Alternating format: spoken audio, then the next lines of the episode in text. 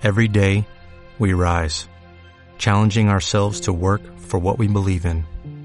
At U.S. Border Patrol, protecting our borders is more than a job, it's a calling. Agents answer the call, working together to keep our country and communities safe. If you're ready for a new mission, join U.S. Border Patrol and go beyond. Learn more at cbp.gov/careers.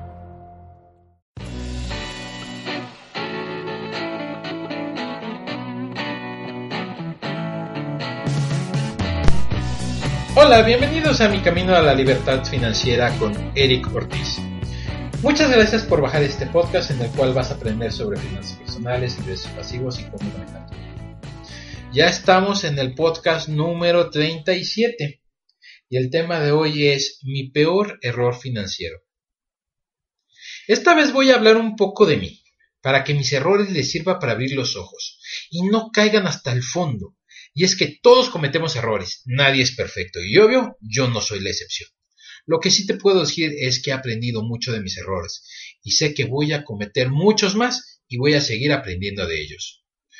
Lo primero que debes de tener en mente es que no debes de tener miedo a cometer errores, ya que es la única forma de aprender y progresar, ya que si no cometes errores tampoco vas a avanzar y estarías cometiendo un peor error con el tiempo, y es el de no hacer nada.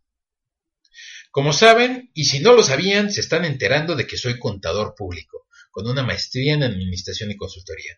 Sin embargo, cometí todos los errores que uno puede cometer con el dinero, y es que conforme pasa el tiempo y va creciendo la familia, la situación se complica, y el excedente se empieza a convertir en faltante. Me acuerdo mucho que cuando tenía 25 años y ya estaba trabajando, trabajando, me dijeron que para poder comprar una casa o un auto debía de crear un historial crediticio con este sería más fácil que me otorgaran el crédito y que lo único que tenía que hacer era tener una tarjeta de crédito. Así de fácil y sencillo. Y sí, así como lo escuchan. Mi peor error fue creer que necesitaba un historial crediticio. Así que me di la tarea de investigar todas las cuotas, todas las comisiones, las tasas de interés y revisé si no todos los bancos, casi todos, y analicé perfecto qué tarjeta de crédito era la que más me convenía. Hasta llegué a la conclusión de contratar X tarjeta. Y hasta ahí va, pues todo muy bien. También que decidí tener otra tarjeta. Y después otra. Total, tenía cinco tarjetas de crédito y yo feliz, porque según yo iba subiendo este, de estatus por mi falso símbolo de riqueza. El problema llegó cuando la vida pasa y la familia va creciendo y empiezas a dejar de ser totalero y empiezas a pagar solo una parte y con el tiempo ya solo el mínimo o un poco más. Y es cuando la cosa ya no está tan padre, porque ya tienes muchas obligaciones y no tantos ingresos ya que con mi sueldo ya no me estaba alcanzando y gracias a Dios me di cuenta de la situación en que me había metido. No fue de la noche a la mañana, fue poco a poco, de forma sutil, cayendo en la trampa de que si tienes esta tarjeta, pues te da puntos, que si compras con esta otra, te dan descuentos y no sé qué tantas cosas más. Caí inocente en la trampa del banco y bueno, ellos hacen lo suyo y lo saben hacer muy bien ya que si no tienes cuidado y aunque hayas estudiado una carrera económica o administrativa, se te van las cabras y cometes errores. A mí me gusta contar la analogía del pescador, que cuando tú vas a pescar necesitas varias cosas, pero lo más importante es tener una caña de pescar, un anzuelo y lo que no te debe de faltar es una carnada. Pues el banco hace exactamente lo mismo. Tiene una excelente estrategia para llegar a ti, que sería la caña. Crea un producto con el cual te vas a enganchar una vez que lo conozcas como sería una tarjeta de crédito. Ese es el anzuelo. Y ya por último te regala puntos para que gastes en otro lugar y sigas usando la tarjeta. Esa es la carnada. Y cual pececito vas y caes en la trampa, creyendo que ya lo hiciste, que vas a comer de forma gratuita y cuando menos te lo esperas, ¡Pum! Ya te atoraste. Y te sacan del agua listo para ser fileteado. Pues así como el pez cree que ya la hizo, yo creí lo mismo y estoy seguro que tú también. Pero si te sientas a razonar un poco las cosas, te das cuenta de lo que hay detrás y cuáles son las verdaderas intenciones.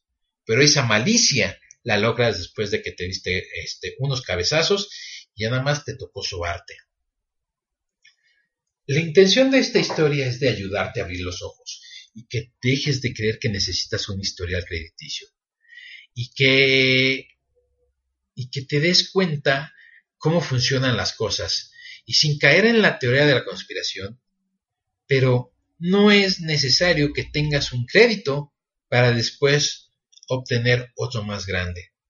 Lo que significa que necesitas pagar intereses para después tener el derecho a seguir pagando intereses, pero ahora más grandes. En otras palabras, necesitas regalar tu dinero para seguir regalándolo.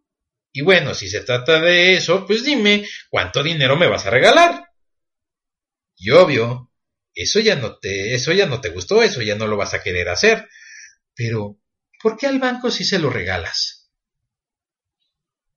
Para mí, la mejor tarjeta de crédito es la que no usas, es la que se queda guardada en el cajón, y aún mejor la que cortas con unas tijeras a menos que seas totalero y que nunca, nunca, nunca rebases tu capacidad de pago. De otra forma, y para la gran mayoría de la gente, no deberían de pedir crédito. Ahora, no falta el que dice que las necesitas para comprar boletos de avión o reservar y después pagar el hotel o lo que se te ocurra. La verdad es que no la necesitas. Yo he viajado sin tarjeta y he comprado sin ningún problema pues boletos de avión, he reservado hoteles, los he pagado sin usar tarjeta de crédito. Lo único que debes de hacer es quitarte la venda de los ojos y darte cuenta que sí se puede tener una vida sin tarjeta de crédito, que no son un símbolo de riqueza, al contrario, son un símbolo de pobreza financiera, ya que cada vez que pagas con ellas estás pagando con dinero caro. Y si te preguntas, oye Eric, ¿Qué es eso de dinero caro? ¿Por qué dinero caro? Es que siempre que pagues en efectivo te va a salir más barato que pagar a crédito, porque lo porque siempre que pagues con tarjeta de crédito siempre va a existir una comisión, ya sea en el momento en que lo contrataste o inclusive durante los años en que la tengas. Y si no es así, vas a, y, no pagas a tiempo, vas a tener que pagar intereses. Ahora, considera que muchas veces hay descuentos por pagar en efectivo, ya que cualquier negocio va a preferir siempre recibir efectivo que recibir una tarjeta, ya que la tarjeta para el negocio representa un pago de una comisión, que por lo regular lo trasladan a este, este costo al producto. Y adivina quién lo termina pagando. Sí, adivinaste bien. Lo terminas pagando tú. Así que, una vez más estarías pagando algo a un costo más caro y te pregunto, ¿esta es la mejor forma de gastar? Para mí no lo es. A mí no me gusta esto de estar regalando el dinero, ya sea por comisiones innecesarias o por, pagar sobreprecio solo porque tengo una tarjeta de crédito. Tal vez por tu mente está pasando la idea de cómo vas a traer efectivo en tu bolsa o en la cartera, que te lo pueden robar, o cómo vas a pagar una semana de hotel si vas a estar este, ahí, no sé, cinco días y va a ser más de diez mil pesos. Ni modo que cargues con todo ese efectivo. ¿Y qué crees? hay tarjetas de débito que funcionan igual, solo que con la ventaja de que no te puedes exceder en tus gastos y que te obligas a pagar exactamente lo que traes en tu tarjeta. Otra ventaja es de que no puedes perder más de lo que traes depositado.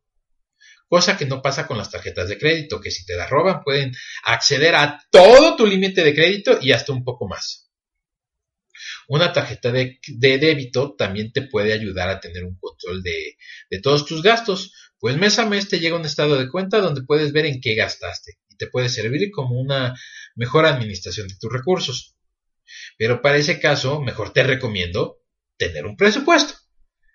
Que, pues, hablando de eso, pues muy pronto va a estar disponible en mi blog en www.micaminoalaliberdadfinanciera.wordpress.com y en la semana en Twitter hice una encuesta de que tengo dos versiones. Una es una versión ligera y la otra es más robusta. Pero el resultado de la encuesta fue exactamente el 50%, ya que una parte decidió por la primera y la otra parte decidió por la segunda. Por lo que, pues, no hubo una decisión, quedamos empatados y a mí me va a tocar decidir cuál comparto. Ahora, ya por último, no caigas en la trampa. Puede ser que lo que te digo hoy choque con tus creencias. Y está bien. Por eso lo hago. Para que veas que existan otras opciones y que tomes el valor o te quites el miedo. Como lo quieras ver. Y que te atrevas a cambiar o por lo menos a intentarlo. Dime, ¿qué es lo peor que te puede pasar?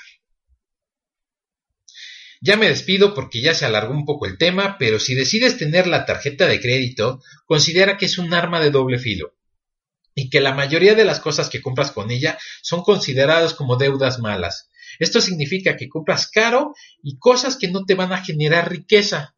Por otro lado está la deuda buena, que es la que te va a permitir comprar activos que con el tiempo te va a dejar dinero en la bolsa por lo que tu deuda se convierte en un apalancamiento financiero y te permite crear riqueza. Así que, pues muchas gracias por hacerme parte de tu día. Para mí es muy importante que la información que te compartas sea de utilidad y que si puedes compartir mi podcast con tus amigos o con otras personas, sería genial, ya que más gente se puede beneficiar con esta información. Por favor, este, entra a iTunes y regálame unas estrellitas, deja un comentario. De hecho, si te interesa tener la versión ligera, déjalo ahí en, en iTunes o la, la versión robusta. Todavía no he decidido. Yo creo que la siguiente semana lo decido. Y ya va a estar muy, muy, muy pronto la, mi herramienta que utilizo para presupuesto y para administrarme financieramente, ¿no? Y bueno, ya por último, no que estemos en contacto, eh, apúntate en mi newsletter, en mi, en mi blog, en mi camino a la libertad financiera.wordpress.com.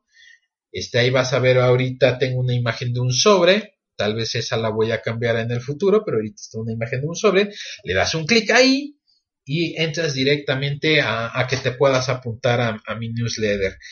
Este, las primeras personas que van a recibir esta herramienta que les platico van a ser las que estén apuntadas en mi lista de contactos. Son las primeras personas, los ganadores, como quien dice, este, los primeros en recibir mi herramienta y ya después la subiré en mi blog. Así que si tú quieres ser de los primeros en probarla, eh, en saber si te gusta o no, pues apúntate y pues ahí te espero.